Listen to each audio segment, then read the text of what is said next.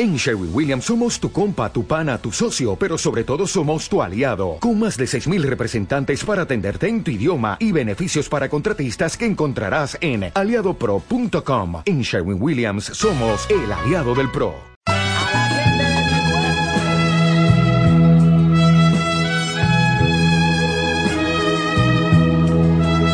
¿Cómo está? Muy bienvenida, bienvenido desde los estudios de la radio Dejando Huellas en la Comuna de la Reina, región metropolitana Santiago de Chile para el mundo.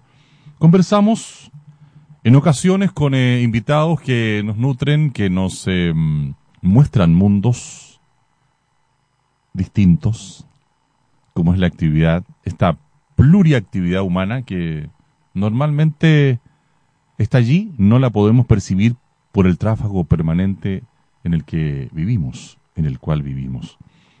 En los últimos años, en el último tiempo, em, se ha puesto de moda un tipo, un tipo de historiador distinto, no convencional, un tipo de historiador que em, ha acercado al gran público, ha acercado al gran público a la historia.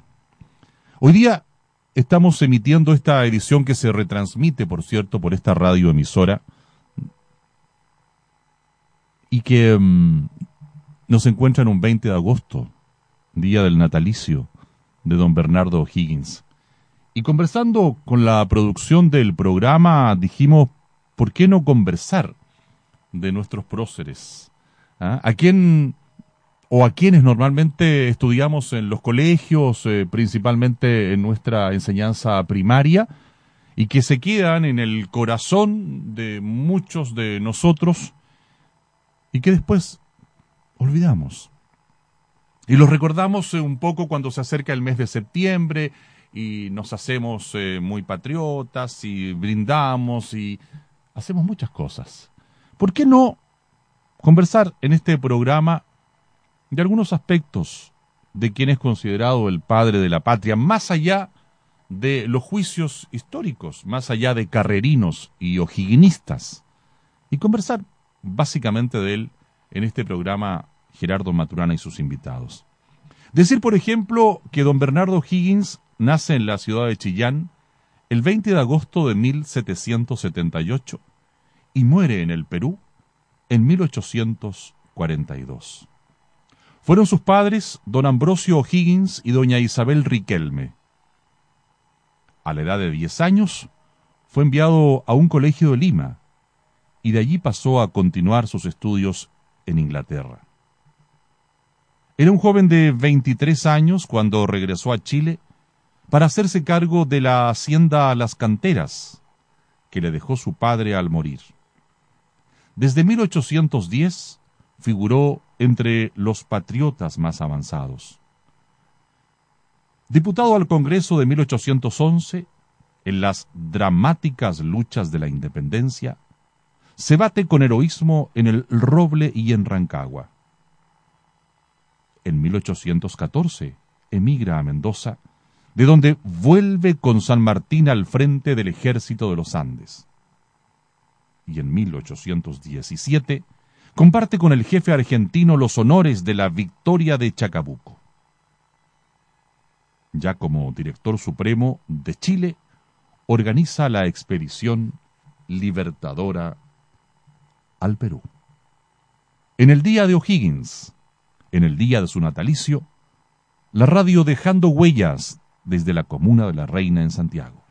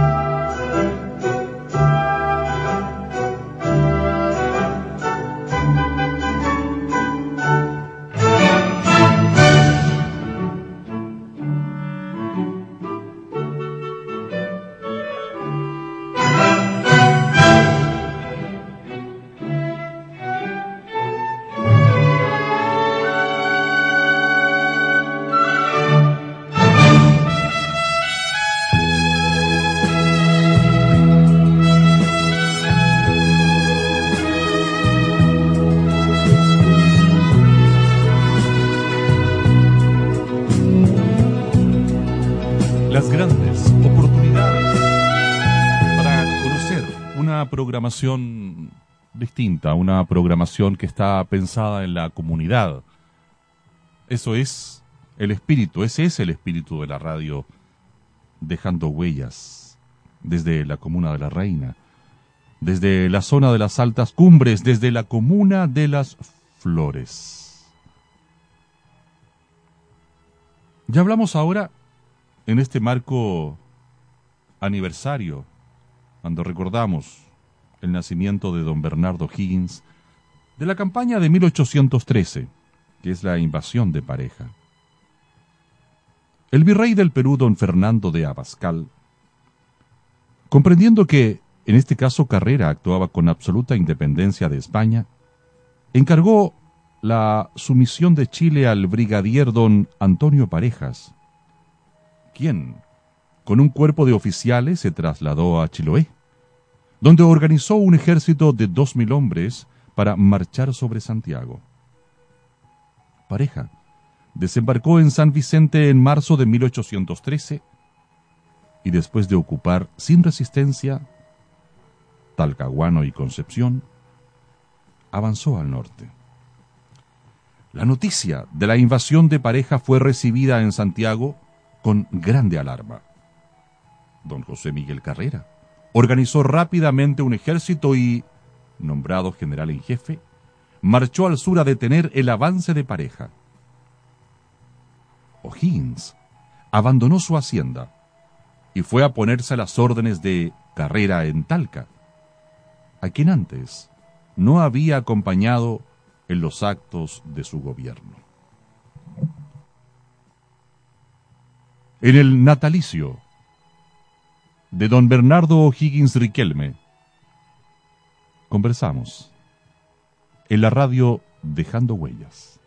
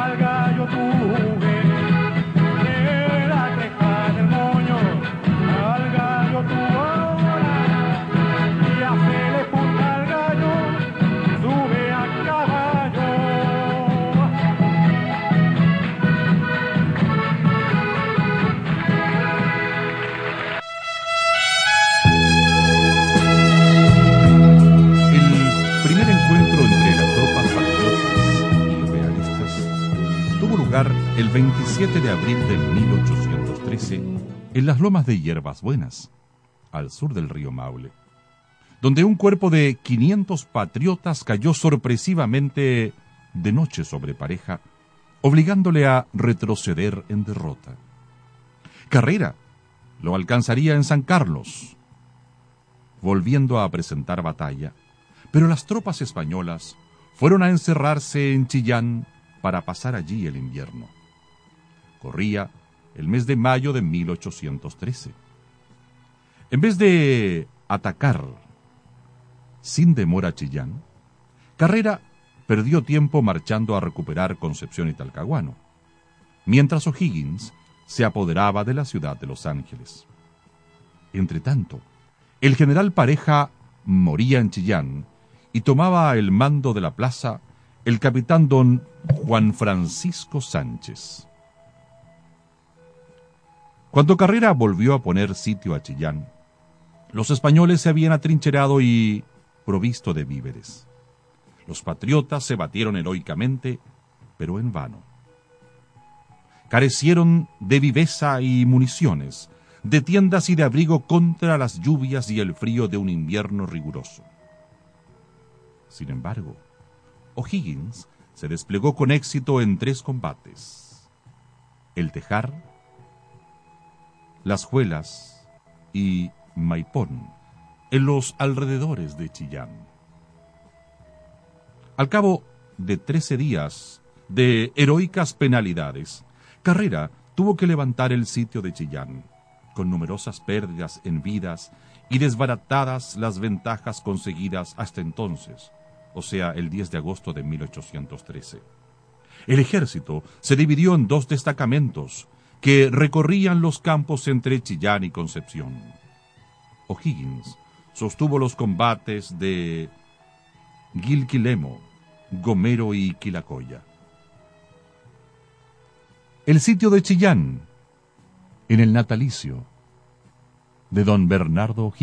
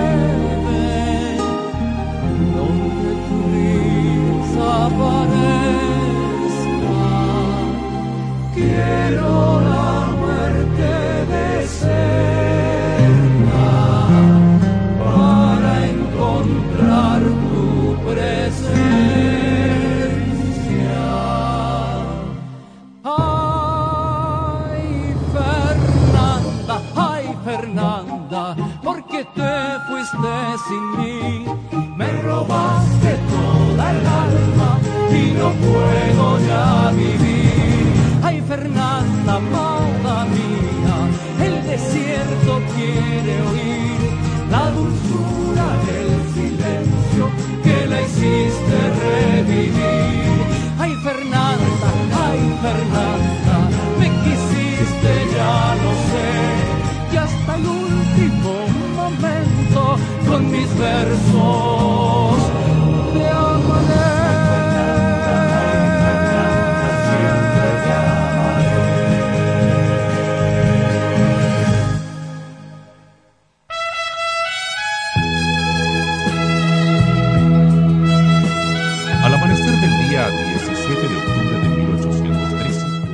divisiones de Carrera y de O'Higgins, acampadas a orillas del río Itata en el Paso del Roble, fueron atacadas sorpresivamente por los realistas. Desbaratado, Carrera tuvo que buscar su salvación arrojándose a nado al río. Ante el pánico de la sorpresa, los soldados patriotas huían a la desbandada confundidos en la semi-obscuridad del alba. Entonces, el coronel O'Higgins, con todo el vigor de su voz, grita, A mí muchachos, vivir con honor o morir con gloria. El que sea valiente, sígame. Los soldados reaccionaron y vuelven con ímpetu al fuego. O'Higgins monta a caballo y en el fragor de la lucha recibe un balazo en una pierna. Después de tres horas de un reñido combate, la sorpresa del roble, que pareció una inminente derrota, se trocó en victoria gracias al denuedo de O'Higgins. El prestigio militar del general Carrera se había debilitado por los últimos reveses de la campaña. Y teniéndose en Santiago por la suerte de la causa patriota, la Junta de Gobierno se traslada a Talca para observar más de cerca la situación militar y tomar la resolución de cambiar de general en jefe. Se temía que Carrera resistiera, pero no fue así. Entregó el mando al héroe del roble, don Bernardo O'Higgins, en Concepción, en noviembre de 1813.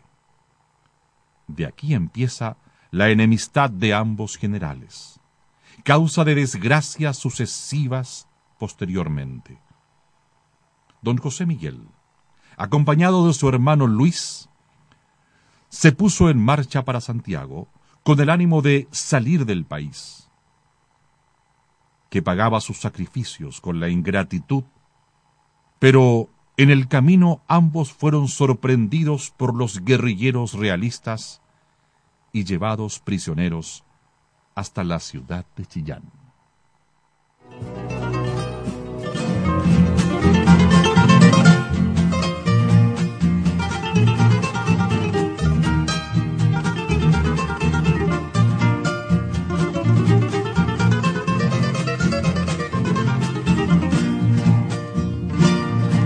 Ayúdeme usted, compadre, pa' gritar un viva Chile, la tierra de los zorzales y de los rojos copihue, con su cordillera blanca.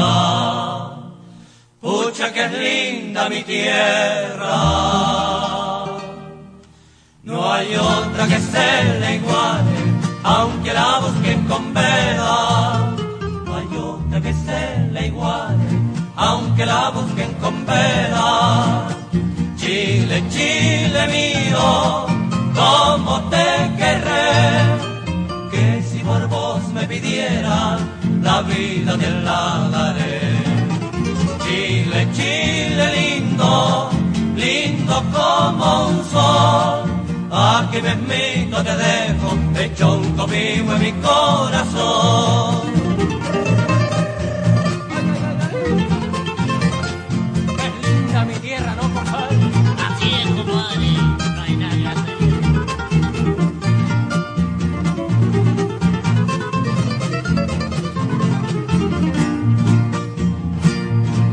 Afirmes en las espuelas y eche la manta pa'l lado y mándese aquí una cueca de zafamor y parao que canten con las guitarras hasta los sauces llorones que en Chile no lloran aire porque hay puros corazones no lloran aire, porque hay puros corazones. Chile, Chile mío, como te querré, que si por vos me pidiera la vida te la daré. Chile, Chile lindo, lindo como un sol, que mismito te dejo. Hecho un copivo en mi corazón.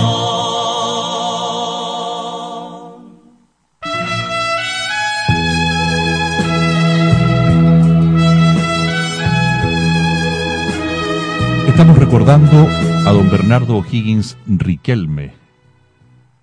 En este espacio, don Gerardo Maturana y sus invitados. No, don Gerardo no. ¿Por qué nos hemos decidido por parte de la historia de nuestro país para recordarla? Hay tanta propuesta, decíamos al iniciar este espacio, de historiadores nuevos que han venido con, eh, con nuevas visiones y, van apareciendo, así es, es dinámica la historia. Hoy nos hemos apoyado en la historia de Chile de don Walterio Millán para recordar parte de la historia de nuestro país. La invasión de Gainza. Al mismo tiempo que O'Higgins se hacía cargo del ejército desembarcaba en las costas de Arauco a fines de enero de 1814 el brigadier don Gavino Gainza, quien venía del Perú con tropas a tomar el mando del ejército realista. Gainza se dirigió directamente a Chillán, pero no atreviéndose a marchar a Santiago, dejando a sus espaldas al ejército patriota que se hallaba dividido en dos cuerpos, uno acantonado en Membrillar, cerca del río Itata. Sale a mediados de marzo de Chillán a impedir la reunión de las fuerzas enemigas. Sucesivamente, fue rechazado en Quilo por O'Higgins y en Membrillar por el coronel Juan Maquena, distinguido ingeniero militar irlandés, que desde 1813 venía prestando inminentes servicios a la causa patriótica. Al tenerse conocimiento en Santiago del arribo de Gainza al pueblo, alarmado se reúne en cabildo abierto y sustituye la junta gubernativa por un director supremo, investido de facultades dictatoriales para afrontar la situación, resultando elegido el coronel patriota don Francisco de la Lastra. El director de la Lastra mandó una división para recuperar Talca, que había caído en poder del jefe realista don Idelfonso Elorriaga. Al mando del coronel argentino don Manuel Blanco Encalada, pero fue batida en cancha rayada el 29 de marzo de 1814. Entonces Gainza, reorganizado en Chillán, se dirige rápidamente contra Santiago. Y O'Higgins avanza también a marcha forzada, cada cual empeñado en salir adelante. El uno para apoderarse de la ciudad, el otro para defenderla. O'Higgins en la radio dejando huellas. Nuestro recuerdo.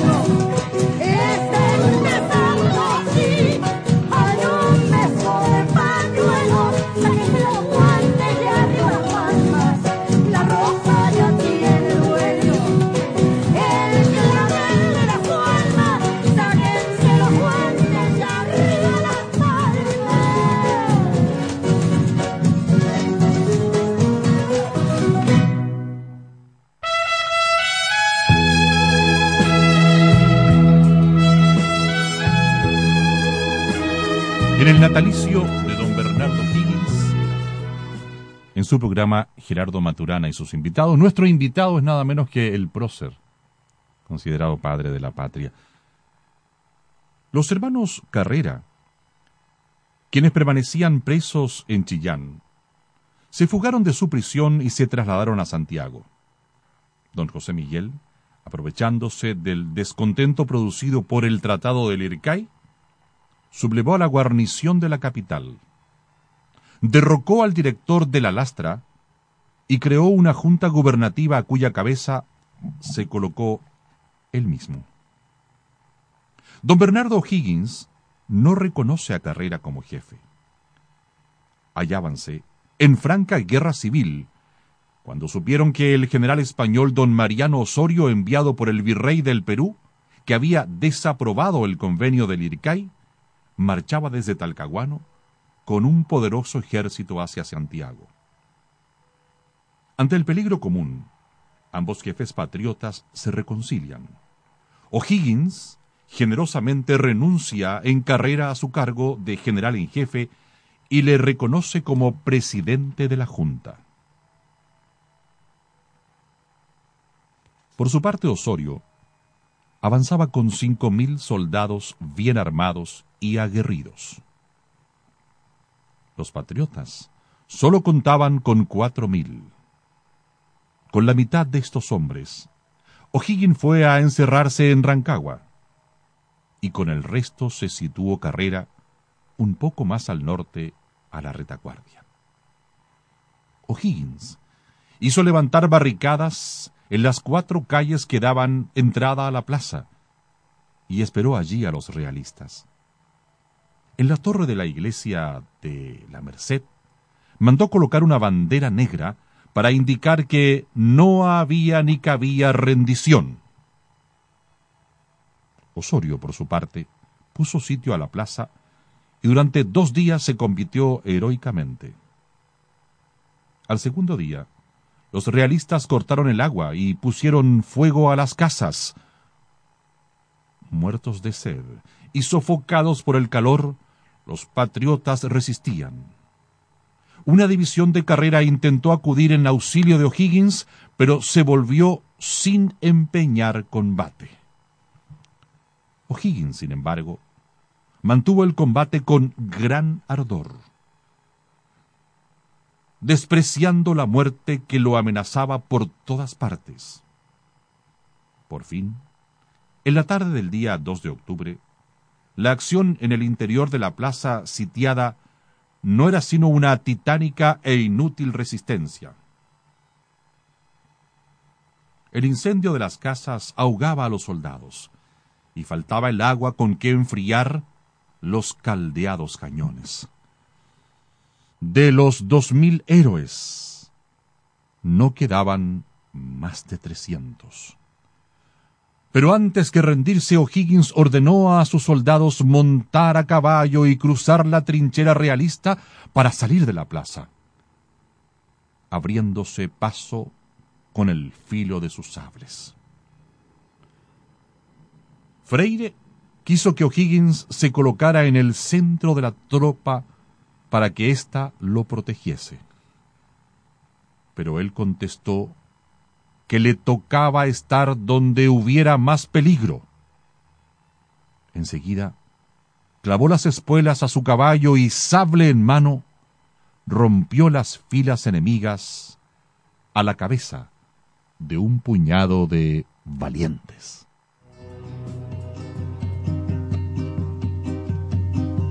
Volver a los diecisiete, después de vivir un siglo, es como descifrar signos sin ser sabio competente, volver a ser de repente tan frágil como un segundo, volver a sentir profundo como un niño frente a Dios.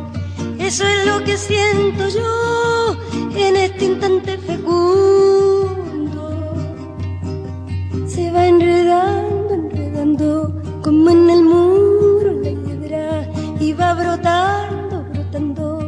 Como el mosquito en la piedra, como el mosquito en la piedra y ahí sí, sí, sí,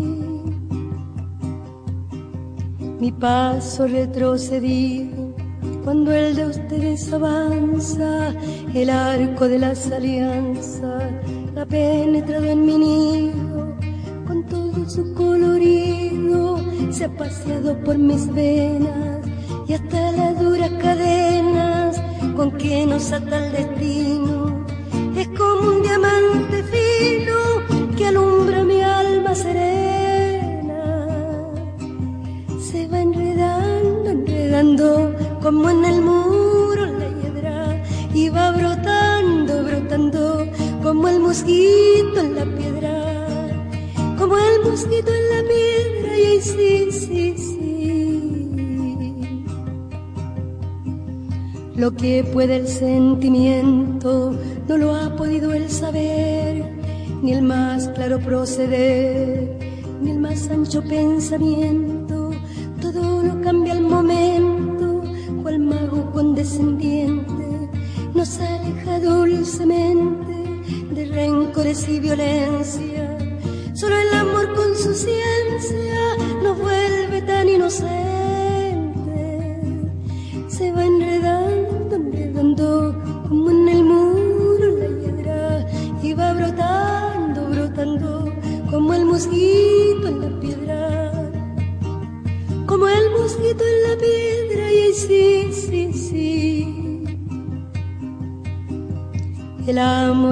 amor es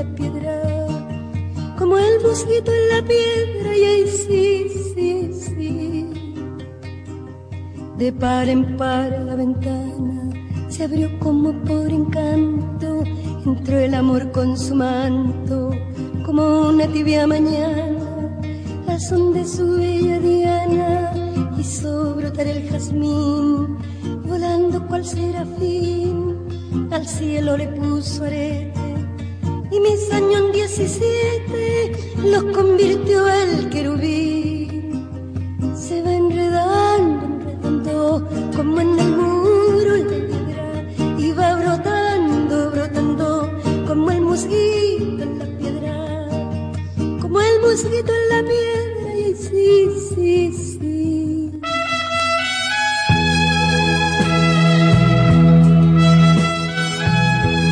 Dejando huellas desde la comuna de la Reina para el mundo. Hoy recordamos este 20 de agosto el natalicio de don Bernardo Higgins, y relatamos parte de sus hazañas. En su carrera hacia Santiago, O'Higgins fue alcanzado por un dragón enemigo, quien le tiró una cuchillada. Pero barajó el golpe uno de sus asistentes. La jornada de Rancagua tuvo lugar el primero y 2 de octubre del año 1814. El desastre de Rancagua fue la ruina de la revolución. En medio de una espantosa confusión, los patriotas de Santiago pensaron solo en escapar. Los unos fueron a esconderse en sus posesiones de campo y los que pudieron, conjuntamente con los miembros del gobierno, y las últimas huestes del ejército con Carrera y O'Higgins emigraron a Mendoza, atravesando penosamente la cordillera. Es el momento en que finaliza la Patria Vieja, 1810-1814. Santiago y todo Chile quedaron completamente a merced de los españoles. Así como decíamos, acabó aquel primer periodo de la revolución. Que ha sido denominada Patria Vieja. Desde ese momento, el gobierno colonial quedaba restablecido y la reconquista española consumada. Entre 1814 y 1817 tenemos el gobierno de Osorio. Tres días después del sitio de Rancagua, don Mariano Osorio entraba a la capital al son de repiques de campanas y aplausos de la muchedumbre realista. Osorio suprime el Instituto Nacional y la Biblioteca Pública. Desterró a respetables patriotas a la isla de Juan Fernández. Impuso confiscaciones, empréstitos forzosos y crecidos impuestos. Se cuenta que un acaudalado vecino de Santiago, llamado Juan Martínez Luco de Aragón, pidió que en razón de su linaje se le eximiera del pago de contribución. Osorio, que era juvenil, jovial y festivo, puso en la solicitud. Como Luco y Aragón, libre de contribución. Como vecino y pudiente, pagará el día siguiente. La radio dejando huellas. En Santiago de Chile para el mundo. Recordamos, en el día de su natalicio, a don Bernardo Higgins Riquelme.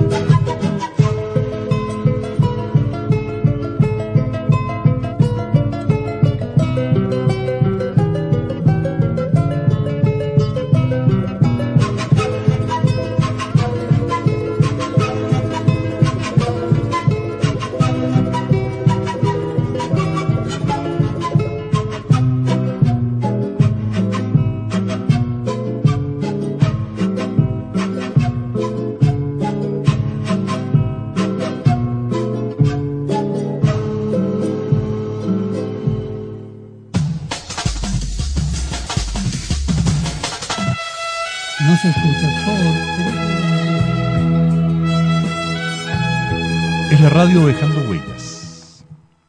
Es historia de Chile, parte de ella.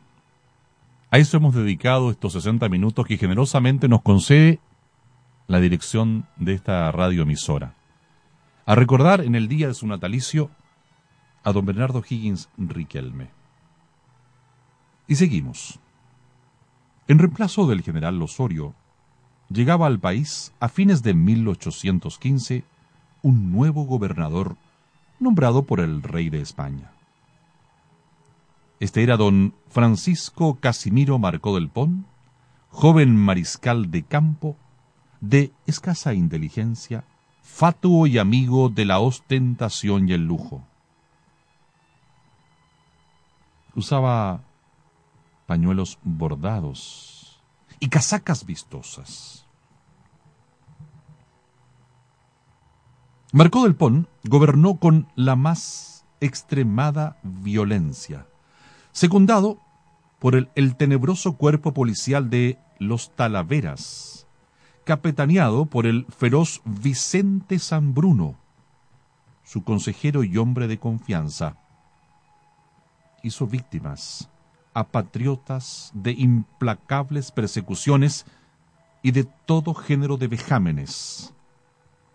Fueron tales y tantas las arbitrariedades cometidas por los talaveras, entre los que se distinguía por su crueldad el sargento Villalobos, que todos clamaban venganza.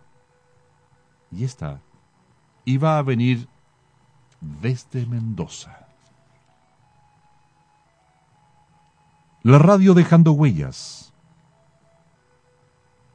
Un minuto, un instante para recordar la vida de nuestros próceres.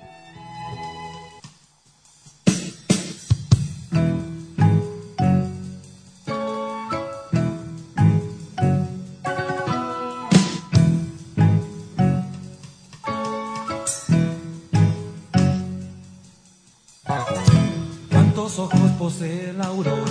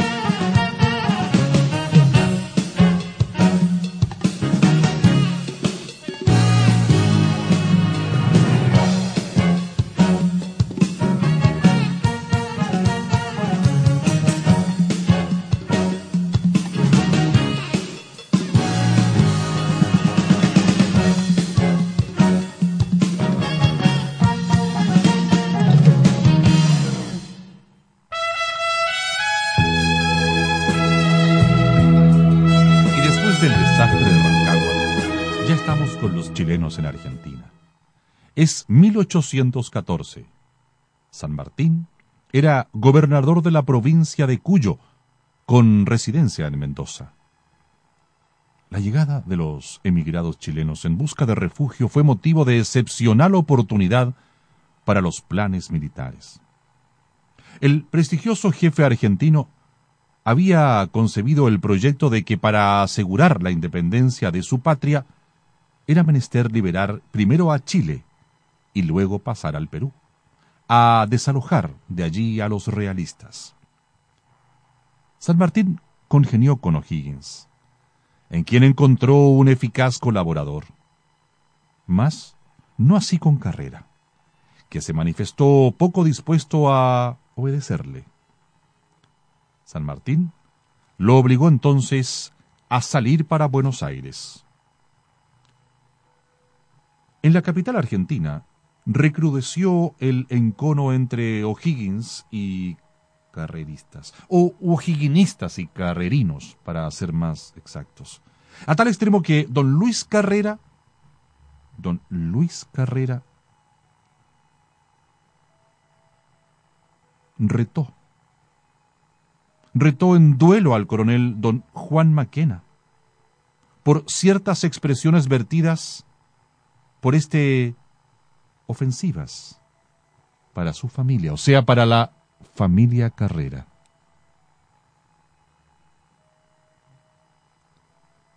Son algunos aspectos de la interna, diríamos hoy día, de lo que acontece después del desastre de Rancagua.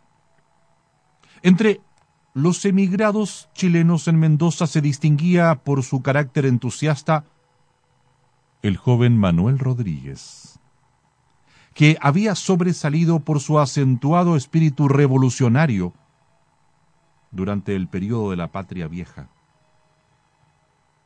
San Martín vio en Rodríguez el emisario ideal a la venida a nuestro país y por cierto lo comisionó a sonsacar informaciones y a organizar montoneras para desorientar al ejército de Marcó del Pons. Era Manuel Rodríguez robusto y bien formado. Tenía un valor a toda prueba, elocuente, astuto y audaz. Había nacido en Santiago el 24 de febrero de 1786. Su padre un modesto funcionario español le educa en el Colegio Carolino. De allí pasa a la Universidad de San Felipe, donde sigue la cátedra de leyes, cuyos estudios termina brillantemente, pero no logra doctorarse de abogado por falta de recursos. Por esa época comenzaba el gran drama de la emancipación de 1810 y el joven abogado, sintiéndose dominado por un patriotismo ardiente, decide reemplazar la toga de jurista por la espada del guerrillero. Y así concluimos nuestro espacio, que ha estado dedicado a don Bernardo Higgins hoy 20 de agosto, día en que emitimos hay que señalar que este programa se retransmite gracias a la generosidad de la dirección de la radio Dejando Huellas. Gracias, muchas gracias por haber estado en la sintonía. No queremos parecer contrarios a la ética intelectual. Nos hemos apoyado en el texto de Walterio Millán, Historia de Chile, dice Walterio Millán. A propósito que nos acercamos raudamente a un nuevo aniversario patrio. Las numerosas y sucesivas ediciones de esta obra muestran el gran éxito que ha tenido no sólo como libro complementario en la enseñanza del ramo, sino también como fuente básica de conocimiento de nuestra historia patria. Considerada como una síntesis de la historia de Chile, esta obra ha llamado también la atención fuera de nuestro país. Vea usted. En 1956, la revista francesa Le Monde Latin publicó una selección de sus principales capítulos. Al concluir la lectura del libro de Walterio Millán, dice Andrés Abela, el amor a Chile nos penetra como en la infancia, de modo límpido, recto, con el puro bien de la aventura generosa y viril. Hasta la próxima semana, estimados amigos de la radio Dejando Huellas.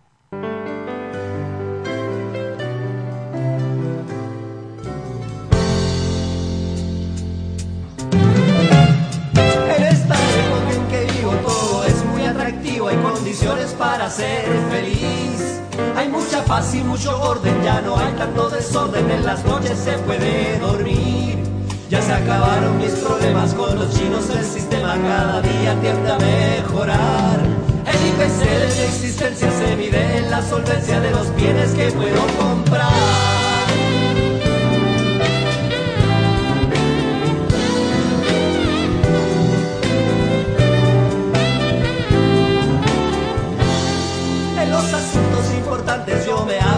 Ignorante, mil productos que me hacen sentir un tipo súper influyente, intelectual y sexualmente un potentado en el arte de amar. Un whisky en mi mejor tormento puede darme al momento el placer de conquistar. Lo que yo quiera cuando quiera y el modo que prefiere, eso depende de la calidad.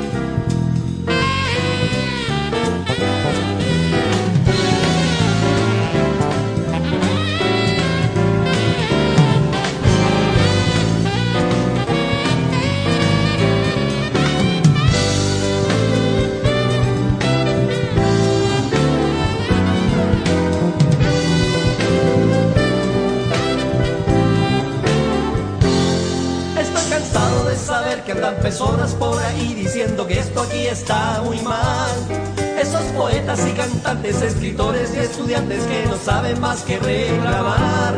Que no han visto las noticias, ya no hay tanta avaricia, todo el mundo hoy puede comprar. Hasta los pobres hoy en día fuman de categoría los cigarros que les dan.